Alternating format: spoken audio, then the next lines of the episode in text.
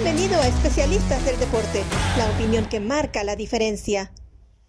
Hola, ¿cómo están? Y bienvenidos a esta nueva edición, la primera del 2024 de Frontera a Frontera. Yo soy Roberto Abramovich, hoy acompañado de Eric Gómez. Eh, no nos pudo acompañar, como siempre, Verónica Rodríguez, pero siempre tenemos aquí a Eric dispuesto, lleno de información y de opiniones. ¿Y cómo te ha ido, Eric? Hace rato que no nos vemos lleno de rosca de reyes y de pavo de Navidad y también otras cosas, pero de información y eso te lo agradezco mucho. Muy bien, muchas gracias y como siempre un, gusto estar contigo, Roberto. De verdad muy emocionado por iniciar este nuevo año también de, de Frontera a Frontera. Y te tengo mucha envidia porque de lo único que estoy lleno ahorita en este momento es COVID. Entonces, estoy tratando de zafarme de eso, a ver si ya esta semana me, me zafo. Pero me siento muy bien, estoy como si estuviera sanito, sanito. En serio, ya pasó todo lo peor. Estoy tranquilo y nada más esperando a que salga la prueba negativa eh, en la prueba rápida y, y ya con eso puedo salir de mi casa. Me dejan salir. Así es, me quitan las cadenas de la puerta y todo lo demás. Es, es muy ameno aquí en Nueva York ese tipo de cosas. Bueno, vamos a hablar del fútbol mexicano. ¿Qué te parece? Ya que va a arrancar esta semana, entonces estamos listos para lo que es la nueva temporada. El América se ve como muy favorito y aunque no hicieron muchos cambios que digamos, Tigres parece que se ha reforzado un poquito, pero hay otros equipos que realmente tienen chance de pelearle a Tigres, de pelearle al América el título en esta campaña. Me gustó cómo se reforzaron los otros, mencionaste América, eh, dos de los otros llamados grandes, mal llamados grandes en, en, México, que serían el Cruz Azul y Pumas. A mí me gustó lo que hizo Cruz Azul de traer a Martín Anselmi, que es un técnico comprobado de Argentina para dirigir a este equipo. Creo que no han tenido muy buena suerte trayendo a este tipo de técnicos en el pasado, pero a mí me ilusiona por el estilo que pretende jugar Cruz Azul, que Martín Anselmi es el tipo indicado para hacerlo. En otras ocasiones sí han traído técnicos de gran cartel, pero no se han acoplado obviamente ni al estilo que pretende Cruz Azul, ni a los refuerzos que les han traído. Pero en esta temporada, Anselmi va a tener a Gabriel el Toro Fernández, que fue muy bueno en Pumas como nueve, y trajeron a Lorenzo Farabelli, que también me parece que es un jugador que va a estar inmediatamente como titular para la máquina. Del otro lado, pues se hablaba de Pumas, que sí, se les fue Antonio Mohamed después de haber llegado a la semifinal de, de, la temporada pasada. Se continúa el proyecto de cierta forma porque se queda su auxiliar, Gustavo Lema, como el director técnico del equipo. Y también ellos han hecho unos fichajes muy interesantes. Piero Quispe, el mejor jugador de la liga peruana, se lo traen a Pumas. Guillermo Martínez, que fue una revelación también como goleador en Puebla y es un, delantero mexicano que incluso ya hasta llegó a la selección el año pasado contra Colombia. Y también no está cerrado, pero casi sabemos al 100% que Rogelio Funes Mori va a ser un refuerzo para la universidad en, en el clausura 2024, un jugador histórico que creo que todavía tiene mucho que dar, que en Monterrey, pues evidentemente ya no era eh, requerido porque está Berterame, porque ahorita llegó Brandon Vázquez, que conoces muy bien, de Major League Soccer, y eh, Rogelio Funes Mori va con, con hambre y con sed de revancha a uno de los equipos que tiene la afición pues más exigente también del fútbol mexicano, la de Pumas. Entonces me gustó mucho lo que hicieron estos dos equipos de la Ciudad de México, Roberto. La cuestión con Funes Mori, ¿verdad? Es que se mantenga sano. Tuvo siete goles eh, en el inicio del año futbolístico el año pasado, pero las lesiones realmente eh, no le terminaron ayudando. Se perdió demasiados partidos. Entonces, con estos nuevos atacantes, tienen en 72 partidos 23 goles anotados. Este, los, los viejos, perdón, tenían 23 goles en 72 encuentros, ¿verdad? Estamos hablando de Fernández y de Dineno Mientras tanto que los nuevos refuerzos tienen 37 goles en 68 partidos. Entonces, podría ser a la alza para Pumas, este, especialmente si uno puede pensar en que alguien como Chino Huerta, que, que viene subiendo de calidad, eh, ¿verdad? Año tras año lo estamos viendo subir, que esto sea realmente un, algo muy, muy positivo para el equipo que juega allá en CEU. Sí, totalmente. O sea, creo que estos son, repito, dos equipos que sobre todo Cruz Azul, pues no hicieron las cosas muy bien o no vienen haciendo las cosas muy bien en los últimos torneos, necesitaban cambios un poco más de raíz, creo que los están logrando también, no, no mencioné al nuevo director deportivo nuevo del equipo, que es Iván Alonso, ex goleador uruguayo, estuvo en Toluca y es una, persona que, también tiene su, trayectoria en, en estos lares. Y pues mira, esos son los equipos de la Ciudad de México, pero también sabemos que en los últimos tiempos el enfoque cuando se trata de reforzarse, cuando se trata de gastar dinero, se tiene que poner sobre el norte de México. Los dos equipos de Nuevo León también han estado bastante activos y me parece que han hecho dos de las contrataciones más llamativas del año o de este joven 2024 porque se sabía ya desde que se terminó la temporada regular de la Apertura 2023, que Tigres andaba detrás de Juan Bruneta de Santos, también uno de los mejores jugadores de la Liga MX, que muchos pensaban incluso que no se iba a ir a, Tigres, se iba a ir a Europa o algún equipo de MLS iba a pagar una millonada por él como jugador designado. Pues no fue así, terminó en Tigres, es un jugador que va a agregar a ese eje de ataque que tienen ahorita con Sebastián Córdoba, con Diego Laines, con eh, obviamente André Pierre Gignac y que va a ser excelente para lo que Tigres hace mejor, que es generar ofensiva y meter goles. Y del otro lado, en Monterrey, ya mencioné a Brandon Vázquez, me parece que es un jugador que está construido específicamente para poder tener éxito en México por su físico. Es un tipo que no existe en, digamos, 16, 17 de los 18 equipos en México, alto, fuerte. El tema para mí es cómo juega Fernando Ortiz, porque no suele jugar con dos nueves. Eh, Berterame, repito, fue el que obligó básicamente que Funes Mori saliera del equipo. Entonces, yo la verdad estoy muy interesado en ver cómo se va a adaptar Fernando Ortiz a tener a dos delanteros número 9, muy potentes en el área, muy efectivos cuando él solamente juega con uno, o será que ahora lo, están orillando a cambiar su estrategia. Vamos a ver, porque Rayados pagó mucho dinero por Brandon Vázquez. Sin duda. Quiero regresar un poquito a Tigres, ¿verdad? Porque el año pasado fueron a Santos y, y, les compraron a Fernando Gorriarán. Y se supone que él iba a ser realmente el jugador que iba a cambiar este, cosas positivamente para Tigres. Quizás no salió de la misma como habían creído, entonces por eso regresan una vez más a Santos y esta vez traen a, a Bruneta, Juan Bruneta. Ahora, Bruneta en 18 partidos el año pasado, 10 goles, 11 asistencias.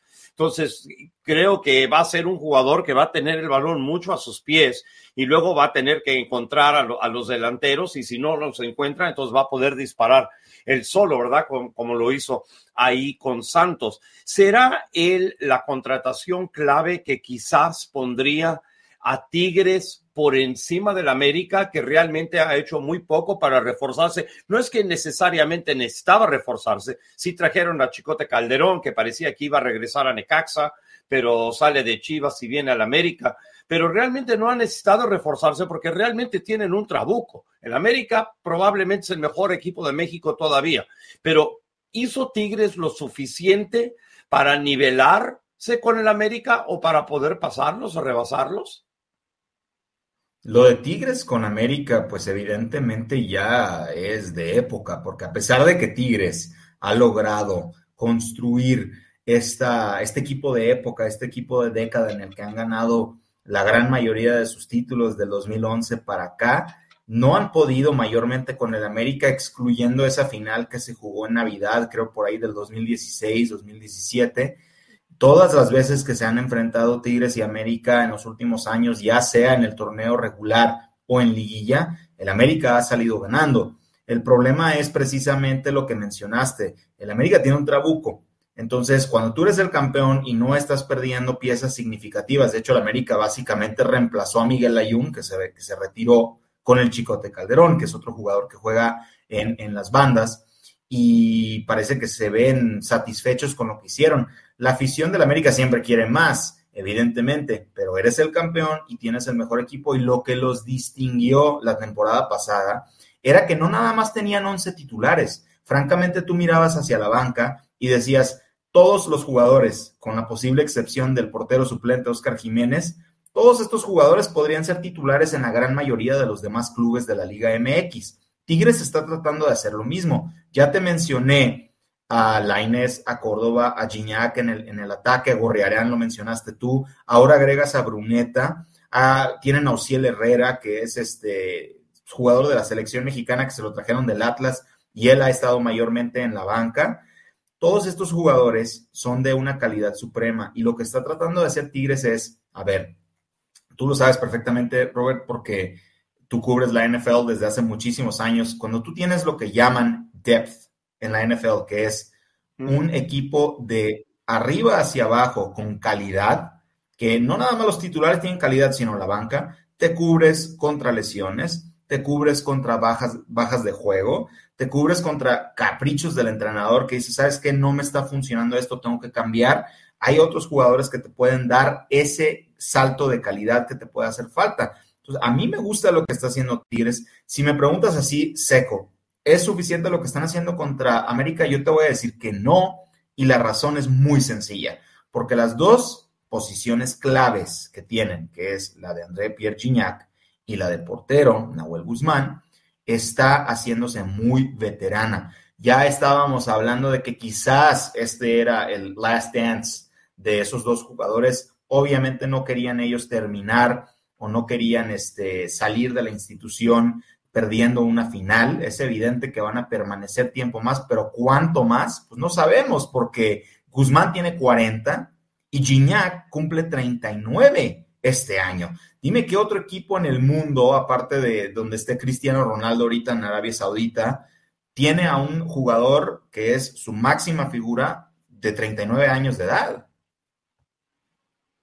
Bueno, cuando estaba Zlatan todavía en el, en el Milan, este, todavía estaba metiendo goles después de que salió del Galaxy, se fue a Italia y como si nada y fue a los 39 años de edad, pero digo, son muy pocos y los Guiñac los puede, lo puedes hacer hasta cierto punto una comparación con Zlatan por el hecho de que a su edad sigue siendo un jugador tan, tan importante y sigue metiendo goles y sigue siendo un líder en el equipo y un jugador que te puede jugar 90 minutos. Cuando te puedes mantener bien físicamente y él está manteniendo muy bien físicamente, puedes hacer cosas extraordinarias y, y él lo ha demostrado. Quiero regresar al América un, por un instante porque en, en el América hay, hay quizás una pelea de posición. Alex Sendeja se lo ganó a Leo Suárez por la banda derecha. La cuestión en el América es que si se queda Leo Suárez o se lo prestan al Necaxa y la, la decisión la, todavía la tiene Leo Suárez. Si tú eres Leo Suárez, ¿prefieres ir a Necaxa o tratas de combatir y tratas de pelear la posición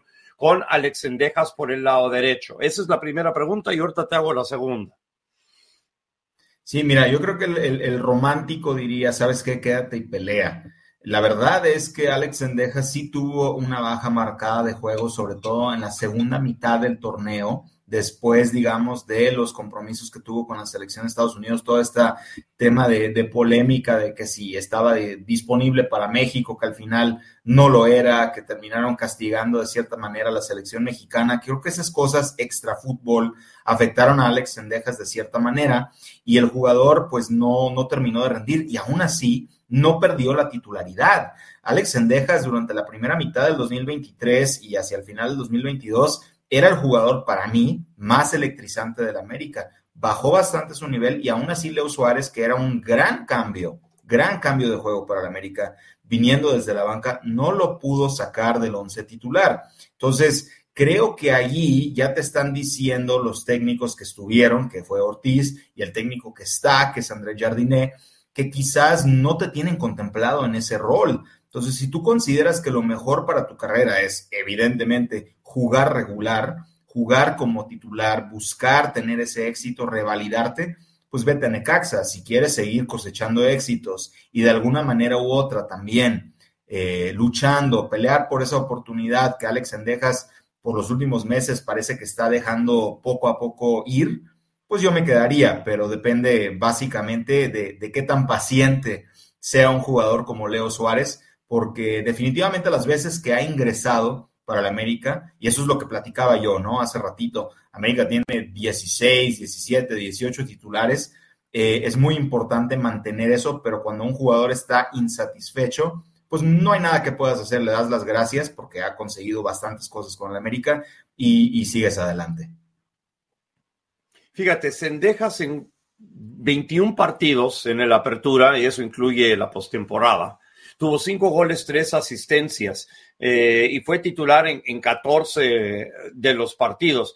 Pero viendo en alguno de los juegos, ¿no? Digo, pa parece que, digo, aunque no, no metió goles hacia el final de la temporada, sí fue un jugador de constante peligro. Yo creí que después de que tuvo esa mala Copa Oro con la selección de Estados Unidos, donde creo que estaba se autopresionó demasiado él, creyendo sí. que porque tenía oportunidades de meter goles y las falló y luego creo que se sobrepresionó y trató de hacer demasiado y, y, y le tardó un rato tranquilizarse y regresar a jugar como él juega, ¿no? Que es un jugador que sí ataca, que es un jugador que necesita ganar duelos mano a mano y es bueno haciendo eso, pero también es un jugador que aporta para los demás. Y cuando él empieza a aportar para los demás, entonces el juego se le viene mucho más sencillo para él. Y creo que hacia el final de la temporada, cuando se ganó la titularidad sobre Leo Suárez, estaba haciendo eso. Y, aunque quizás no convirtió muchos goles al final del año, pero sí creo que jugó bastante mejor. Y en cuanto a Leo Suárez, creo que sí le conviene irse a Necaxa para poder acumular minutos, ser un jugador preponderante ahí y tratar de elevar un equipo que fue el peor de la tabla de posiciones. Por otro lado, te quiero preguntar esto. El América el año pasado, la temporada pasada, tuvo una enorme cantidad de partidos de local eh, debido al hecho de que es, fue la última temporada que van a jugar hasta después del Mundial, o más o menos por ahí, debido a la remodelación del Estadio Azteca. De aquí en adelante van a estar jugando en el Estadio Azul, Ciudad de los Deportes, yo no sé cómo lo nombran esta semana, porque ya no estoy en México, pero van a estar jugando ahí. Entonces, ¿cómo va a afectar eso al América? ¿Le, ¿Le, va a terminar perjudicando o ayudando estar en el Estadio Azul? No, hubieron situaciones también allí que le otorgaron incluso más partidos en casa al América y situaciones administrativas que si la cancha estaba muy mal en, en, Querétaro o no, al final de cuentas le benefició mucho. Mira, al menos al principio de la temporada no está tan mal, porque de los primeros cinco juegos que tiene América contra Cholos, contra Querétaro, contra Juárez, contra Necaxa y contra el Monterrey. Solamente tres de esos van a ser fuera de casa, fuera de la Ciudad de México. Y la verdad es que el más importante de esos cinco partidos que yo considero es contra el Monterrey, lo van a tener en la Ciudad de México. Entonces, eh, yo siento que al final de cuentas donde vamos a ver ese posible bajón va a ser en la parte media del calendario, en donde tienen varios partidos, repito, fuera de casa, pero también considerar que van a jugar en casa esta temporada contra el Monterrey, ya lo dije, contra el Cruz Azul, contra Tigres, o sea, sal, salen a jugar contra Chivas, nada más, y contra Pumas, que siempre es muy difícil para América jugar en CU, pero de los rivales y de los equipos más fuertes del torneo, Tampoco es una desgracia el hecho de que el América no tenga tantos partidos en casa. O sea, todavía contra el Toluca, contra Toluca siempre es una, una aduana dificilísima para el América jugar en el Estado de México y van a jugar en la Ciudad de México, van a jugar en casa. Vamos a ver cómo se adaptan a esta cancha. La afición del América viaja a todos lados, hay muchos lugares en el país en donde el América, incluso jugando entre comillas de visitante, tiene el apoyo de, la afición no es algo que le afecta tantísimo, en mi opinión, al América como podría ser para otros equipos, pero evidentemente no tener la mística, o sea, si el América son como los Yankees, por ejemplo, para hacer una comparativa, no contar con la mística de Yankee Stadium, del Estadio Azteca, sí pesa de cierta manera, porque cuando está el Estadio Azteca lleno, repleto de 80 mil americanistas, es uno de los lugares más difíciles, difíciles, no de jugar en México, no de jugar en CONCACAF, sino en el mundo. Entonces, eso evidentemente va a ser muy distinto tenerlo ahí en el Estadio Azul, en el Estadio Azulgrana, como le llamen ahora, Ciudad de los Deportes.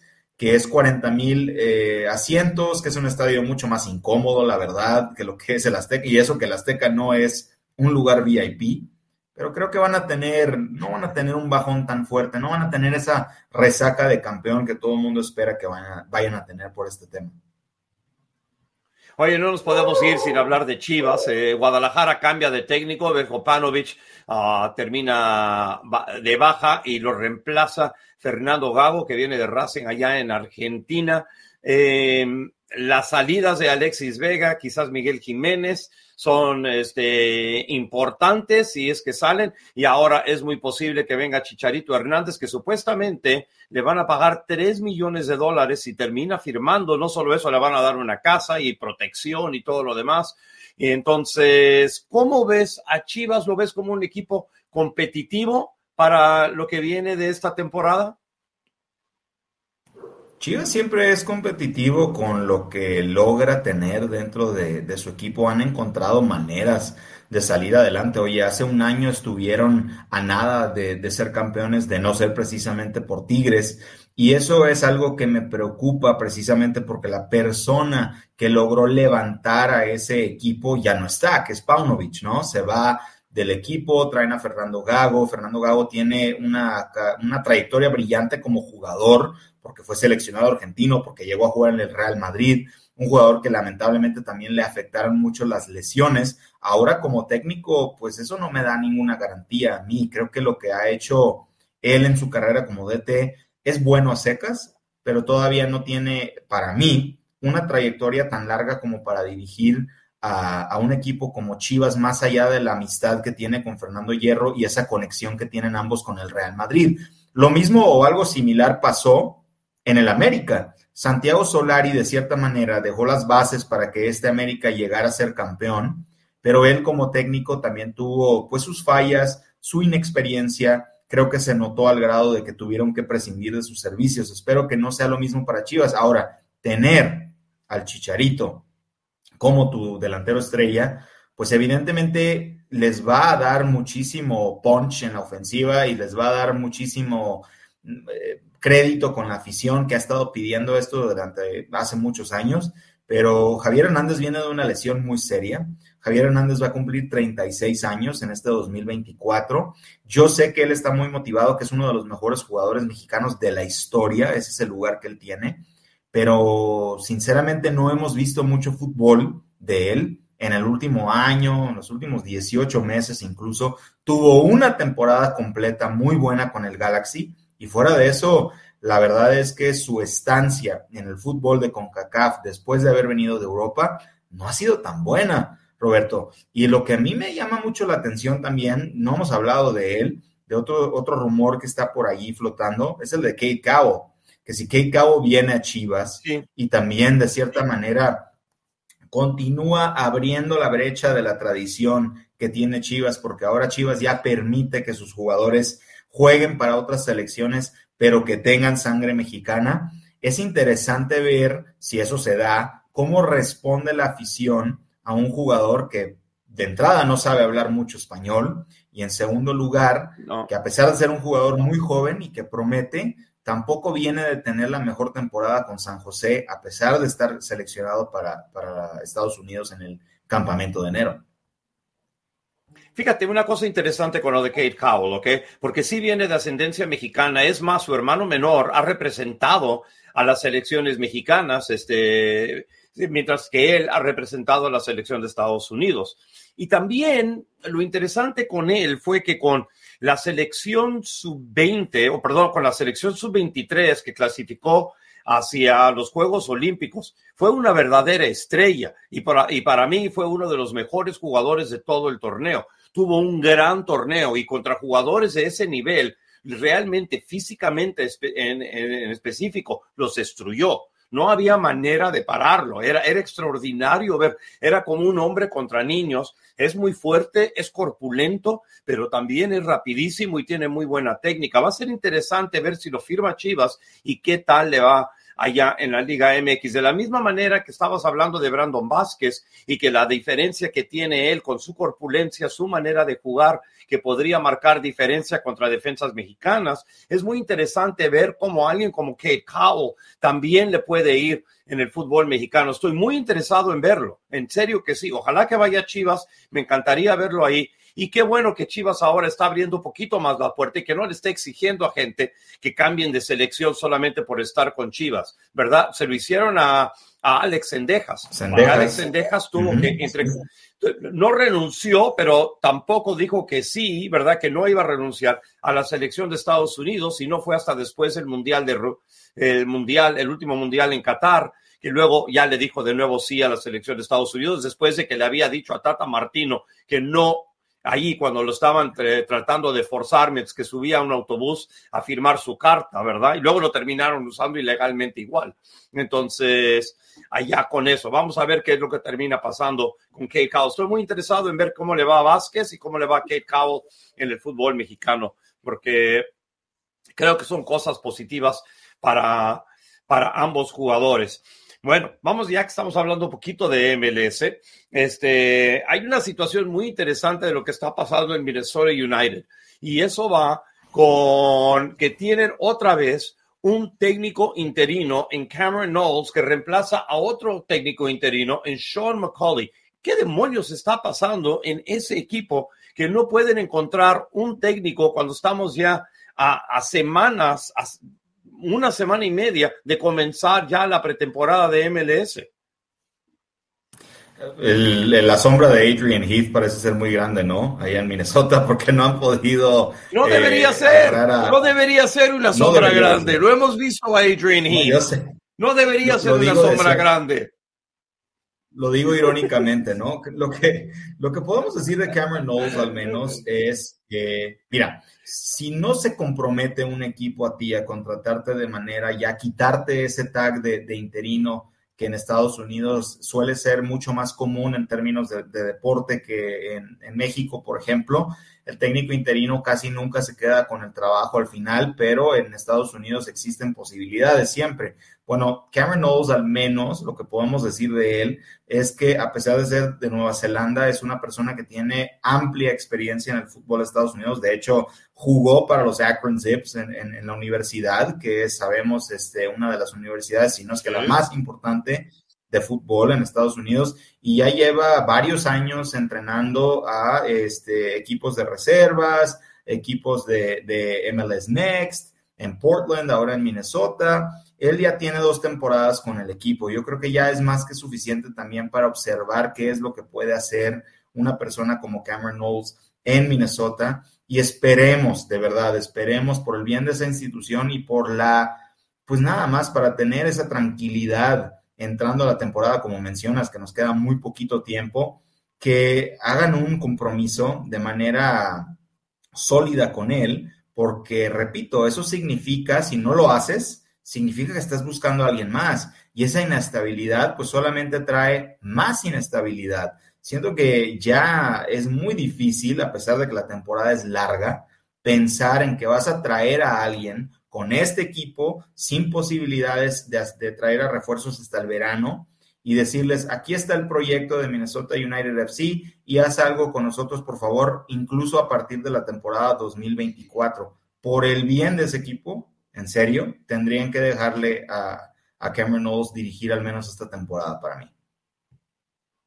Sería muy, muy bueno. Realmente hay muy pocas noticias en MLS en este momento. Lo único que sale, sobresale de este lado de la frontera es que Estados Unidos, la selección de Estados Unidos, tiene una preselección que es la, preselección de enero, que siempre tienen un campamento de enero y normalmente juegan uno o dos partidos. Y en este campamento siempre son jugadores mayormente de MLS y otros jugadores que quizás son reservas en equipos en Europa o en México o en donde sea y que tienen una oportunidad de ser vistos por Greg Berholt. Creo que es un excelente campamento y creo que es una excelente idea porque estás viendo a muchísimos jugadores que normalmente no tendrían chance de ser vistos por el cuerpo técnico y luego tenerlos por un par de semanas y luego jugar un partido amistoso, que es lo que van a hacer contra Eslovenia. Entonces, en esta selección para mí hay varios jugadores que sobresalen, pero más que el que más sobresale para mí es Diego Luna de Real Salt Lake.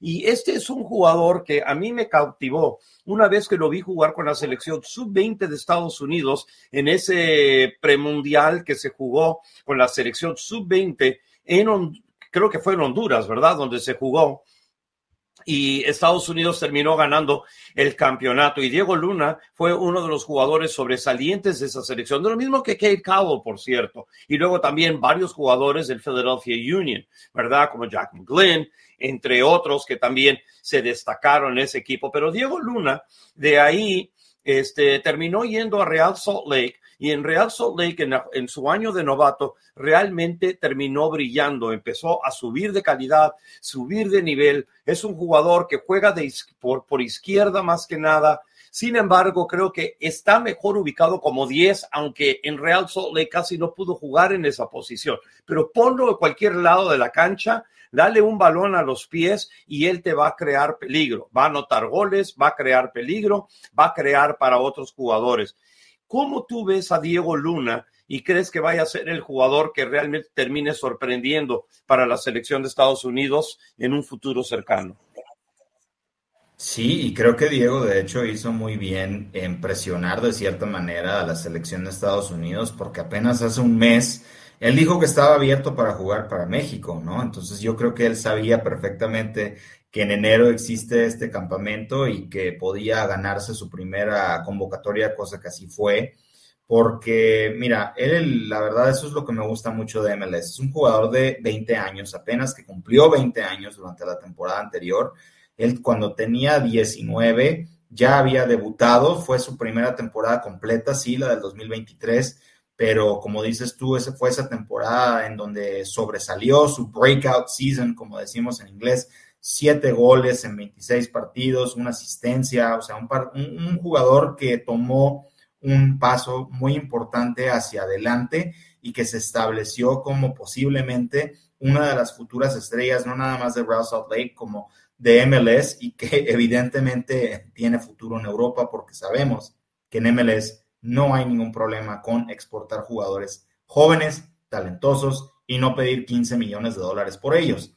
Entonces me gusta mucho lo de Diego Luna. Esta temporada pasada fue muy bueno, lo hizo bastante bien con la selección sub-20 de Estados Unidos, ganaron el campeonato de CONCACAF sub-20, va a estar en, el, eh, en, las Olimpiadas él con este, Estados Unidos y todo sale bien. Eh, entonces, al final de cuentas, creo que esto es algo que también, eh, volviendo a lo que estábamos platicando hace rato de Chivas y Kate Cowell, este tipo de jugadores ahora van a estar curiosamente también en el radar de ciertos equipos en México y eso es algo que creo que tiene que tener cuidado también el futbolista México, México-americano, porque varios de los clubes de Liga MX y de MLS han truncado de cierta manera el sueño de salir a Europa, eh, pagando mucho dinero por ellos en MLS, convirtiéndolos en DPs, como fue el caso de Jairo Torres en, Chicago, de Rodolfo Pizarro en su momento y, ahora está, y ahora está sucediendo del otro lado. Brandon Vázquez es un jugador que para mi gusto tenía que ir a Europa y ahora está en Monterrey. Kate Cowell, si seguía hacia adelante con San José, le veías un futuro europeo y ahora posiblemente viene a Chivas. Entonces, eh, con Diego Luna, ese es el tipo de jugador, repito, que tiene que tener esta, esta idea en la mente. Yo creo que está avanzando en el, en el camino correcto de momento y vamos a ver qué es capaz de hacer, porque sinceramente, y esto sí lo sé, dentro de la gente que trabaja para la Federación Mexicana de Fútbol, que es un jugador que está hasta arriba de su lista de los mexicoamericanos que quieren arrebatar. Y Diego Luna ya dijo, sí, estoy abierto a eso, pero de momento estoy con Estados Unidos. Entonces va a ser, va a ser la siguiente, en mi opinión, gran pelea entre estas dos selecciones y va a ser muy interesante ver qué pasa. Vamos a ver, Greg Berhalter, por, por mucho que se le critica por varias cosas, una de las cosas que ha podido hacer bien es que jugador que ha buscado, jugador que no se le ha escapado, vende muy bien su proyecto dentro del, del fútbol estadounidense a los jugadores que ha querido reclutar o que mantener, ¿verdad? Porque esto es ya como si fuera básquetbol o fútbol americano colegial, ¿verdad? En donde, la, en donde tienes que ir a reclutar. Esto se ha convertido el fútbol a través del mundo.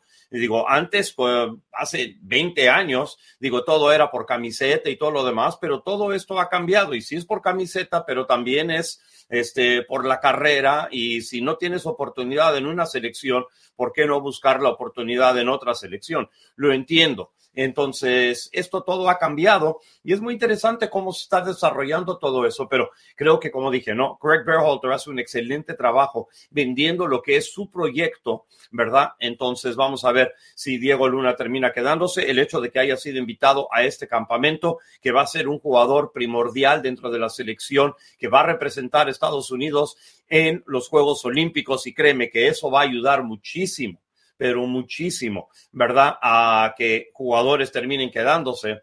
Va a ser muy interesante la situación. Eh, en MLS empieza la situación en cuanto a la pretemporada en un par de semanas. Eh, un Leo Messi, que según entiendo allá que es un buen jugador en Inter Miami, este, ya va rumbo al sur de la Florida para que el equipo arranque su campamento, porque también van a ir a Arabia Saudita para jugar partidos internacionales y luego también van a hacer otra gira bastante grande. Perdón. Este, la mayoría de los equipos van a ser cuatro y cinco, que son entre cuatro y cinco este, partidos de pretemporada nada más y luego arranca la temporada en la última semana de febrero. ¿Qué me querías preguntar? Quería preguntarte, Roberto, si viste los uniformes alternos que va a tener el Inter Miami para la próxima temporada que están inspirados en los Miami Dolphins.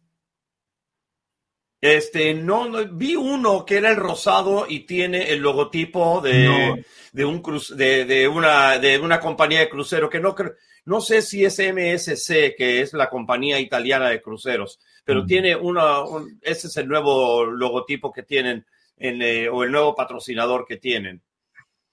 te lo voy a poner aquí eh, y, y, creo que tenemos tiempo de ponerlo también en pantalla. A ver, dime a ver. tú si no aparece el, el, heredero de Martín Gramática en esta foto, Messi, que parece que va a, a patear para, para, los del, delfines. Mira.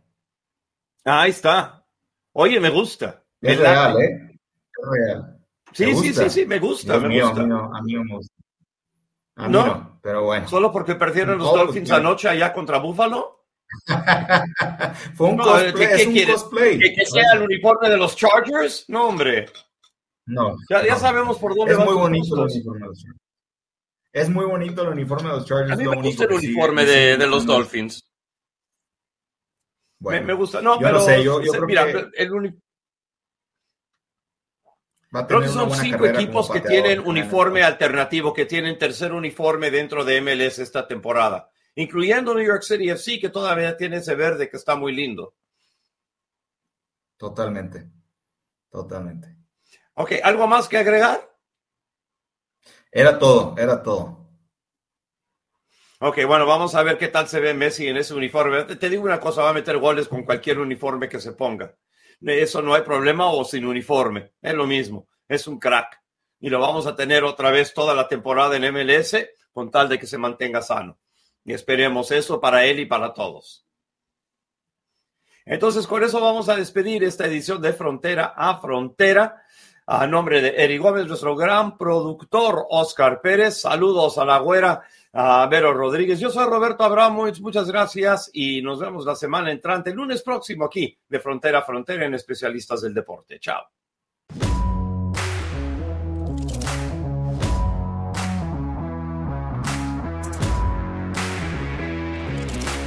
Gracias por acompañarnos en Especialistas del Deporte. Hasta la próxima.